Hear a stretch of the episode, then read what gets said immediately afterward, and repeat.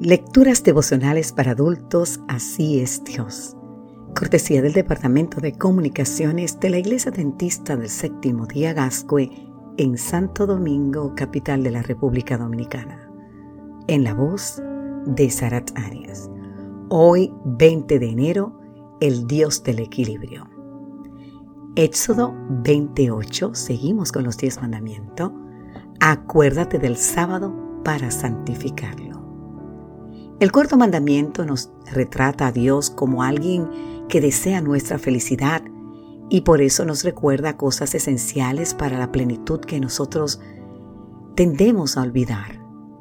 Qué cariñoso es Dios que nos susurra, acuérdate, no lo olvides, porque es importante. Se trata de un mandamiento positivo tanto en la forma en que se expresa como en los temas que presenta.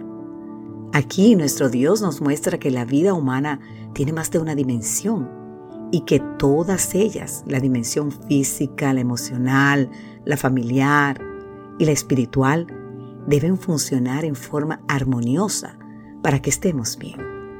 Implícitamente Dios señala en el cuarto mandamiento lo provechoso que es el trabajo. Aunque muchas personas comentan solo el hecho de que este mandamiento prohíbe trabajar, lo cierto es que no hay legislación alguna que promueva tanto el trabajo como el cuarto mandamiento de la ley de Dios, puesto que la orden divina es seis días trabajarás. Te invito a leer lo completo en Éxodo capítulo 20, los versículos 8, 9, 10. De siete días que tiene la semana, Dios nos pide mantenernos ocupados, seis de ellos. No se puede estar más a favor del trabajo si el mundo cumpliera con el cuarto mandamiento, sería mucho más productivo. Pero en Éxodo 28 Dios nos recuerda que la vida no es solo trabajo, y si alguien la encara así, sufrirá pérdidas importantes, pues nuestro estilo de vida debe ser equilibrado. Y aquí está Dios recordándonos. La actividad física debe equilibrarse con el reconocimiento y el cuidado de la dimensión espiritual.